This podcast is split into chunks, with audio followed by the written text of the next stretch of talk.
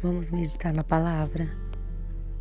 E a palavra de hoje está em Filipenses, no capítulo 1, versículo 27, que diz assim: Não importa o que aconteça, exerçam a sua cidadania de maneira digna do Evangelho de Cristo, para que assim, quer eu vá e os veja, quer apenas ouça seu respeito em minha ausência. Fique eu, sabendo que vocês permanecem firmes, num só espírito, lutando unânimes pela fé evangélica.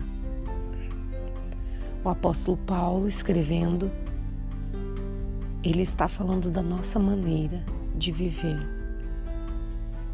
a maneira digna daqueles que conhecem a Cristo daqueles que representam a vida com Cristo, aqueles que conhecem a salvação, que foram alcançados por Cristo. Nós fomos alcançados por Cristo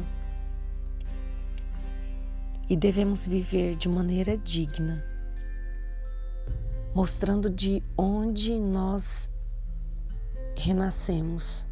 Renascemos novas criaturas em Deus e as nossas atitudes, as nossas decisões, a nossa fala, o nosso modo de viver tem que refletir essa cidadania, a cidadania dos céus.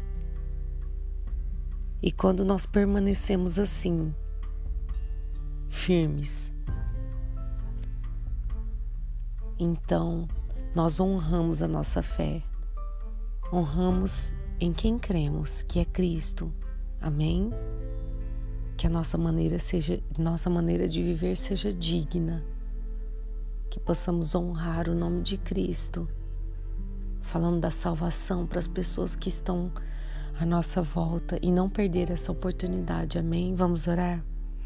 Pai, nós te louvamos por ter nos alcançado nós te louvamos porque o Senhor nos fez cidadãos do céu, com a marca de Cristo, com a salvação dele. E através da nossa vida nós podemos levar outros a te conhecer. Por essa fé, as pessoas podem renascer em ti e serem salvas. Que possamos ser usados para isso. Que possamos ser usados, ó Deus, de maneira honrosa.